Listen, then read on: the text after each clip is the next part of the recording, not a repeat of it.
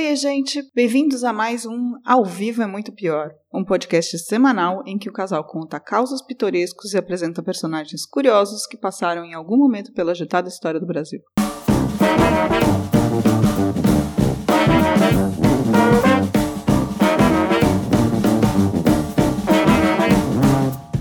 Olá, eu sou o Danilo Corsi. E eu sou a Camila Quinto.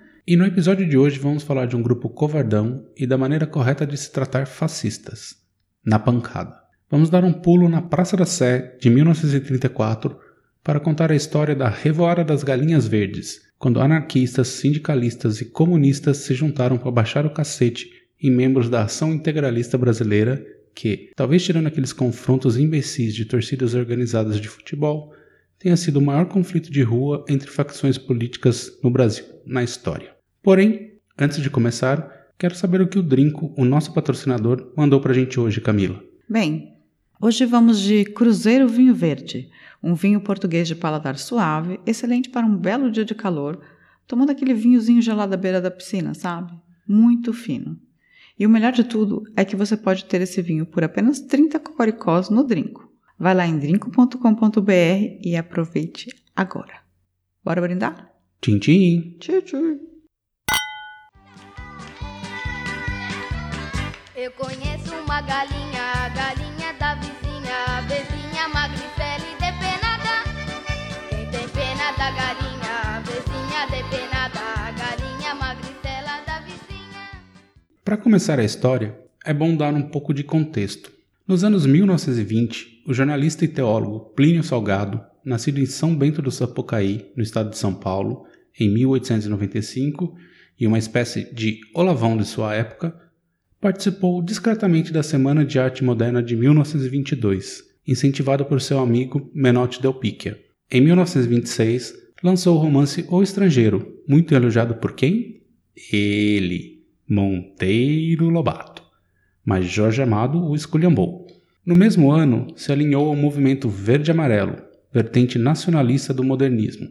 No ano seguinte, junto com Del Picchia e Cassiano Ricardo, fundou o grupo ANTA, que exaltava os tupis como verdadeiros brasileiros e queria transformar a ANTA em um símbolo nacional. Não é?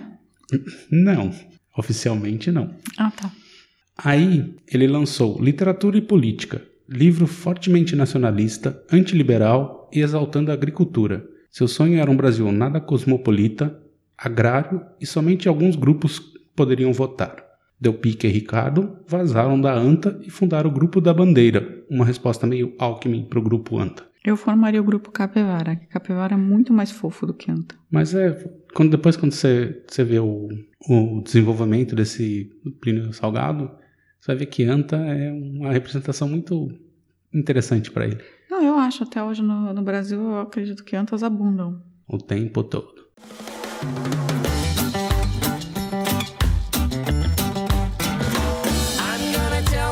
You may be surprised.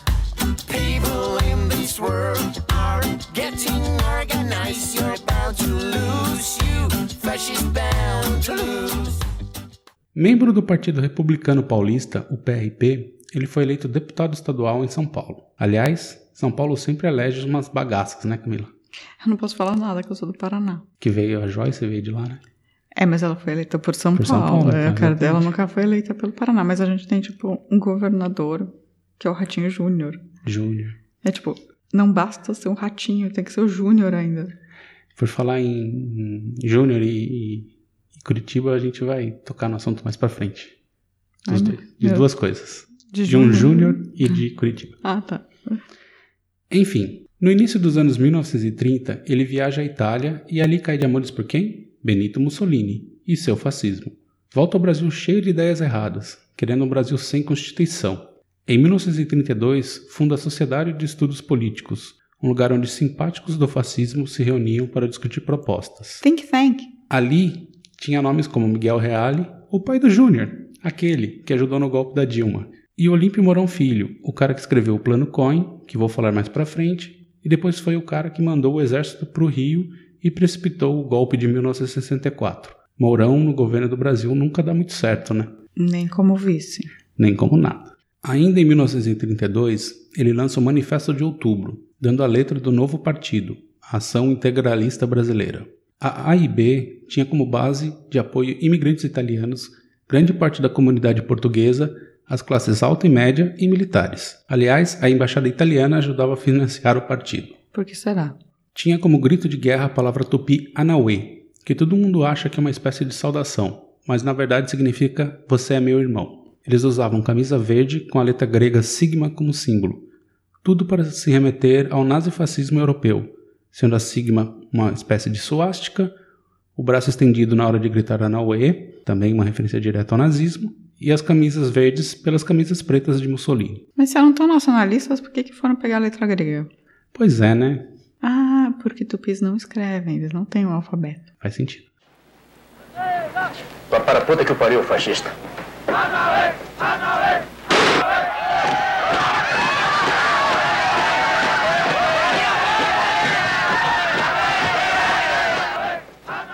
E esse uso do verde gerou o apelido de galinhas verdes para os integralistas. Suas ideias eram aquela lenga-lenga de sempre. Defende a propriedade privada, o resgate da cultura nacional, o moralismo, valoriza o nacionalismo, os valores morais da prática cristã, o princípio da autoridade, o combate ao comunismo e ao liberalismo econômico. Ou seja, tudo que compõe a doutrina fascista. Apesar de particularmente Plínio não ser um racista nem antissemita, o grupo era, chegando inclusive a espancar negros quando faziam passeata por todo o Brasil. Eita, só gente boa, né? Mas eu conheço, eu tô sentindo que essas ideias nacionalista, moralista, prática cristã, não quero dizer nada, mas eu conheço isso. Tipo, quase 100 anos depois, tá aí ainda, né? Acho que eu tô ligado que isso existe ainda, viu? Pois é, e naquela época a ação integralista cresceu muito. Chegou a ter um milhão de apoiadores, e com essa força toda se tornou a principal ponto de apoio de Getúlio Vargas. Ganharam carta branca para espancar comunistas, socialistas e anarquistas. A coisa era tensa mesmo. Literalmente eles brigavam nas ruas com paus e pedras. Em 1933, a União dos Trabalhadores Gráficos, comandada por trotskistas, funda a Frente Única Antifascista, com 30 organizações operárias. E aí chegamos em 1934, Eu gosto da Frente Única Antifascista. Né? Mesmo que chama FUA. É a FUA. FUA. Eu sou a A favor da FUA FUA. vai depois desembocar em outras coisas. Eu sou a favor da FUA. Vai chegar até na intentona. O que eu não gosto da intentona é que ela é uma intentona só.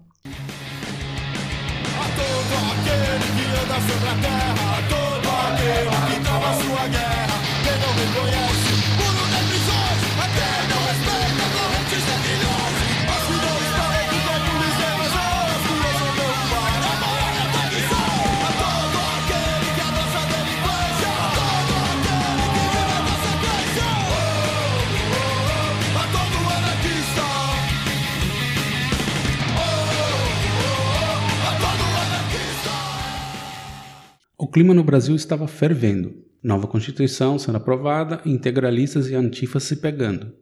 Em outubro, tudo escalou. No dia 3, feriado nacional em comemoração ao aniversário da Revolução de 1930, houve um violento confronto em Bauru, no interior de São Paulo. Estava agendada uma palestra doutrinária de Plínio Salgado.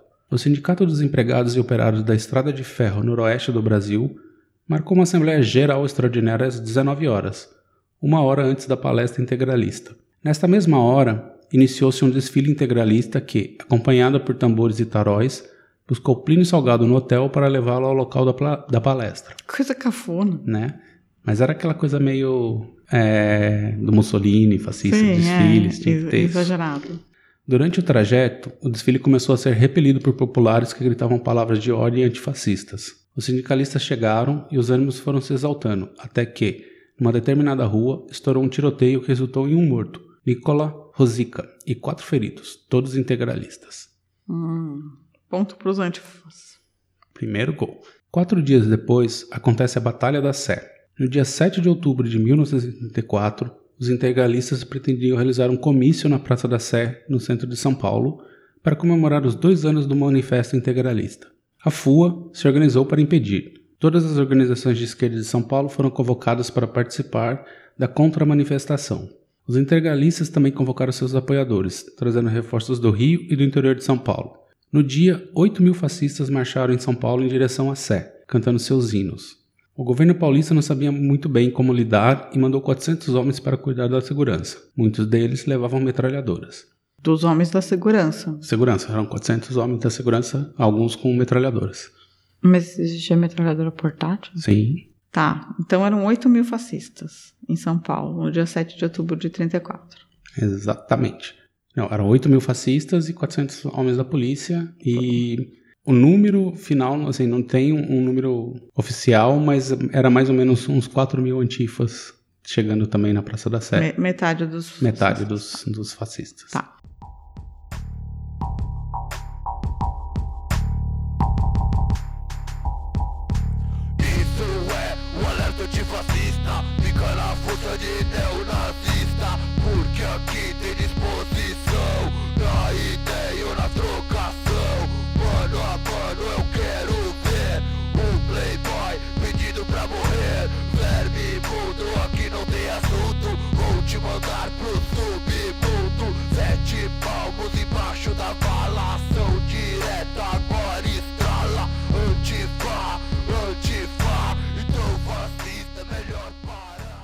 Já pela manhã, os antifascistas começaram as movimentações para a contra-manifestação na Praça da Sé, enquanto os integralistas se reuniam nas proximidades, ocupando um largo trecho da Avenida Brigadeiro Luiz Antônio.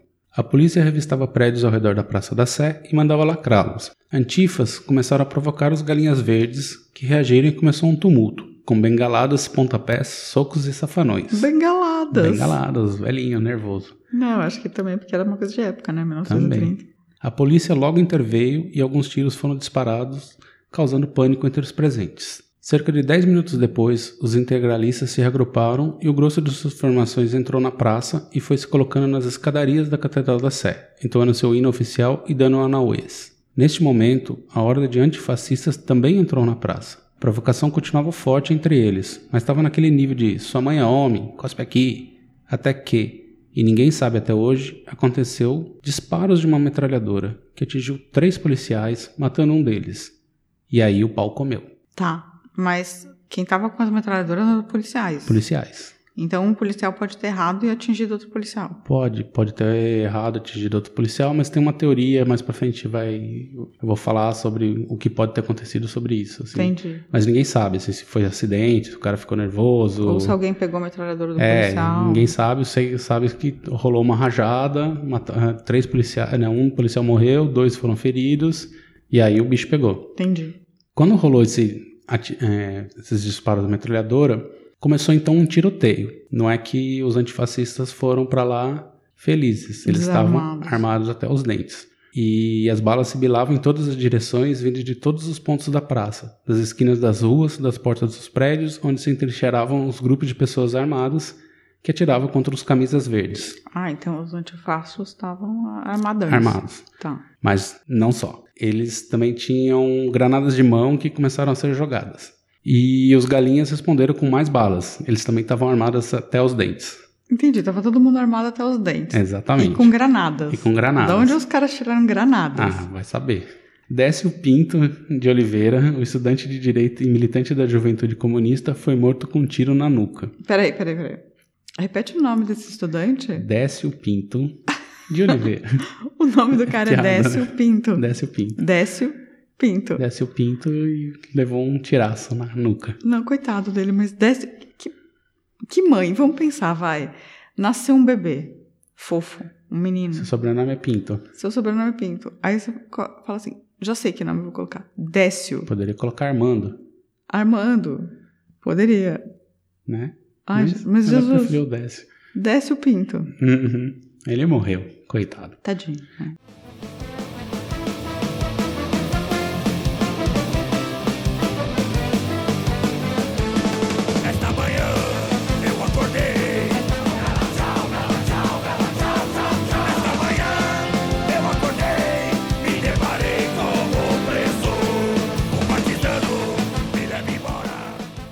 Ali na rua Barão de Paranapiacaba foi a parte mais sangrenta do conflito. Antifas jogaram dinamite contra os galinhas. E a polícia também se dividiu.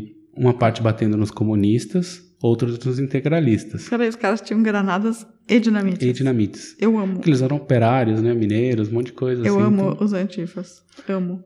E aí, vem a história lá do porquê que eventualmente uma metralhadora se disparou. Sobrou até para a recém-criada Polícia Federal, que lá também estava. Alguns policiais aproveitaram para sentar a bota nos gambés federais, revoltados com a perda de autonomia completa pelos poderes centralizadores federais.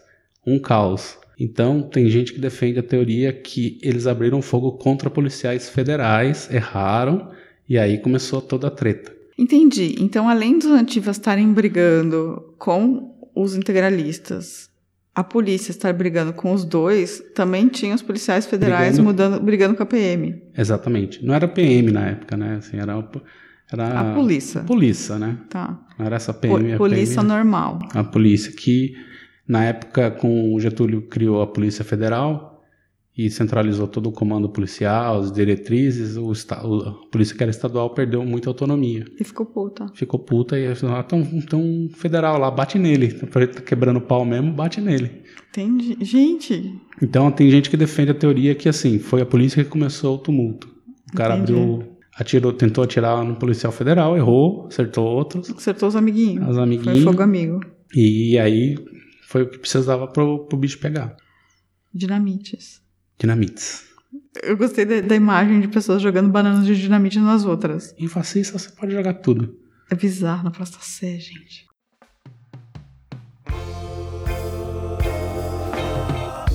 cães danados do fascismo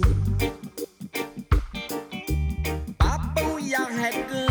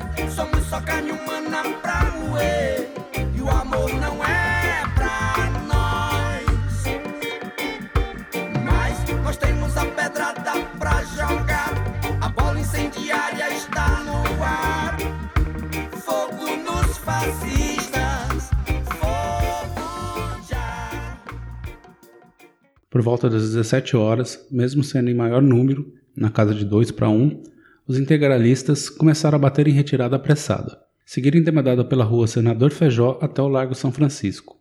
Ali, um grupo deles tentou recomeçar o comício, mas a polícia logo os mandou embora. Acuados por pancadas por todos os lados, os camisas verdes começaram a debandar. Com medo de apanhar ainda mais, eles jogaram fora a camisa verde pelas ruas do centro de São Paulo. Deixa eu rir, vai. Beijo. O jornal A Plebe falou sobre. Grupos de camisas verdes desciam a ladeira Porto Geral, Ouvidor, Rua Líbero, procuravam refúgio atrás dos automóveis e nas casas. Muitos foram os que arrancaram a camisa e ficaram em camisetas de esporte, vendo-se, ao cair da tarde e à noite, magotes de rapazinhos cheios de medos que vieram do interior pensando que viam para uma festa. As galinhas verdes revoaram. Pá, pá, pá, pá, pá, pá, pá, pá. Bem feito.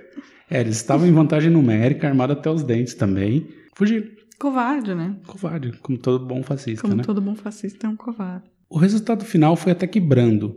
30 feridos graves, mas que se recuperaram depois, e 7 mortos, sendo eles os agentes da polícia Hernani de Oliveira, e José M. Rodrigues Bonfim, os integralistas Jaime Guimarães, Caetano Spinelli e Tessiano Persônia, o guarda civil Geraldo Cobra e, como já citei, o estudante antifascista Décio.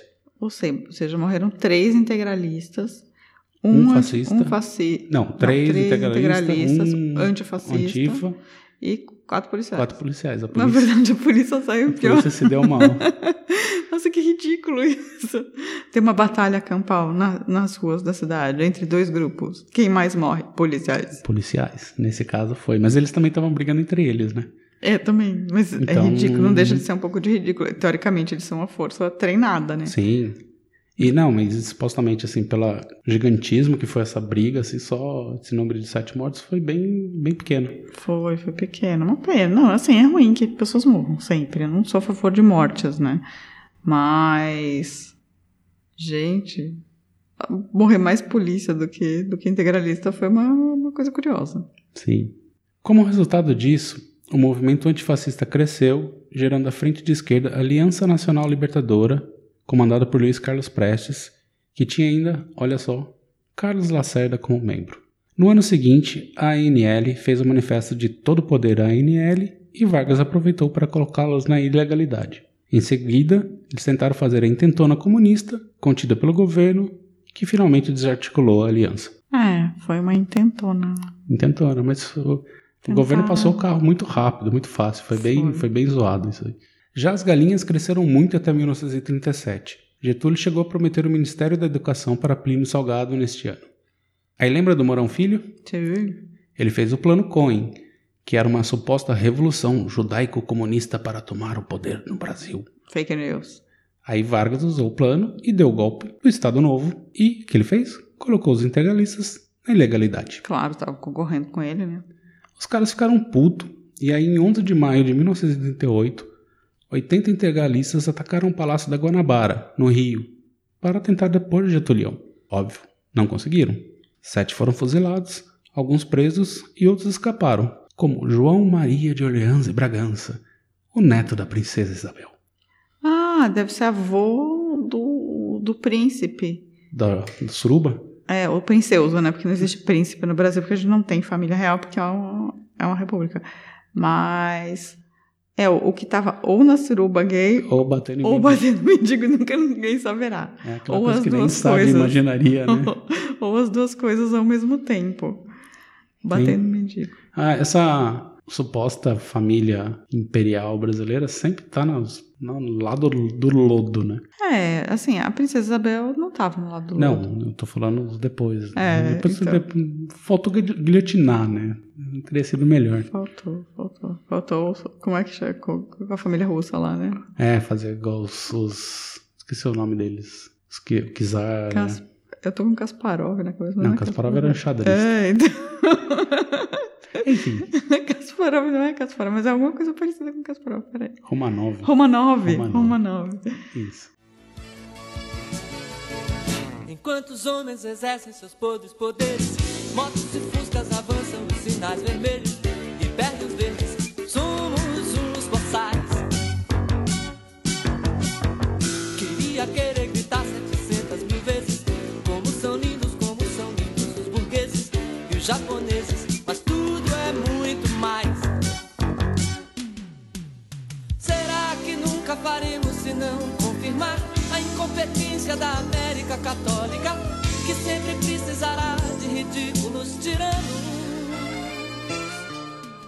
E além desses, né, dos 80 que entraram lá, sete fuzilados, alguns foram presos e outros escaparam, outros 1.500 galinhas verdes foram presos e interrogados por Felinto Miller, aquele cara bacana que mandou deportar a Olga Benário para os nazistas. Sabia que tem um- uma rua aqui em Berlim chamada Olga Benário Prestes? Ah, não sabia não.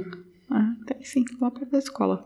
Já o Plinião se mandou para Portugal, né? Claro, né? Fugiu, deu, deu, deu Co- linha. Como boa galinha. né? Ele só voltou ao Brasil em 1945, tentando reformular sua doutrina. Aí, lá, tentou se eleger, não conseguiu e, de repente, reapareceu em 1964, quando foi um dos oradores na Marcha da Família com Deus pela Liberdade em São Paulo.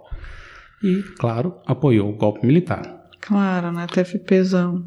Entrou para a arena e o que, que ele fez? Foi escrever as diretrizes de educação moral e cívica para a ditadura militar. Depois morreu em 1975. Tudo aquilo que foi que as pessoas passaram pela educação moral e cívica veio do Plinião, Que beleza, hein? né? Tivemos um integralista, um fascista É, ele voltou pro Brasil em 45, depois da Segunda Guerra, né?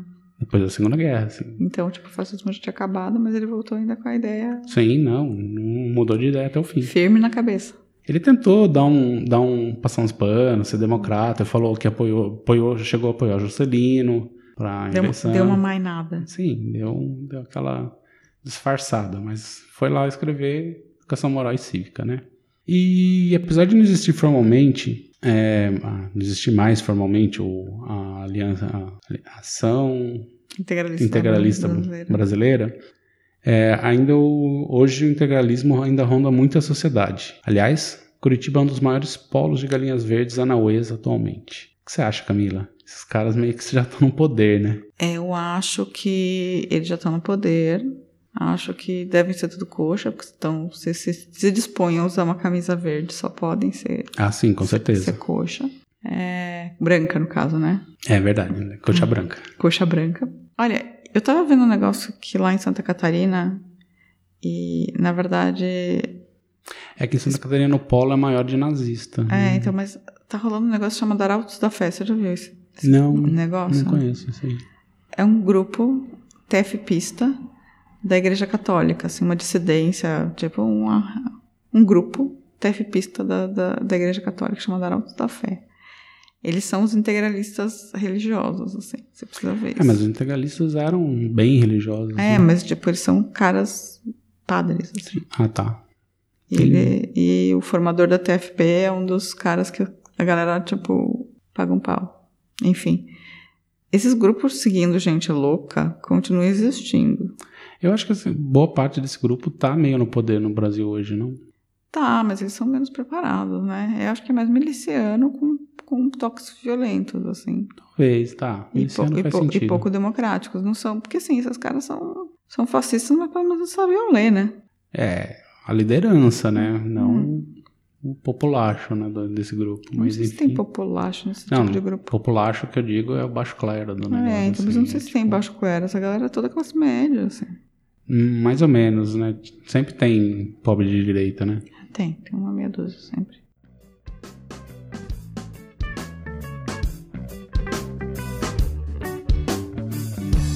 Chute o fascista! Chute o fascista! Chute a cabeça de um fascista! Esmague o fascista! Esmague o fascista! Esmague a cabeça de um fascista! Bom, essa foi a história da Revoada das Galinhas Verdes. Se você gostou, conta pra gente. Deixe comentário em nosso site, muitopior.com.br, no Facebook, ao vivo é muito pior, podcast, ou no Twitter, arroba muito pior. Ou é só procurar pela gente no YouTube. Semana que vem estaremos de volta. E lembre-se, sempre pendure o líder fascista pelas pernas. Nossa, você fazendo Tchau, referência tchau. direta ao Mussolini. Tá bom. É, tchau, gente. Tchau. Tchau! Beijo.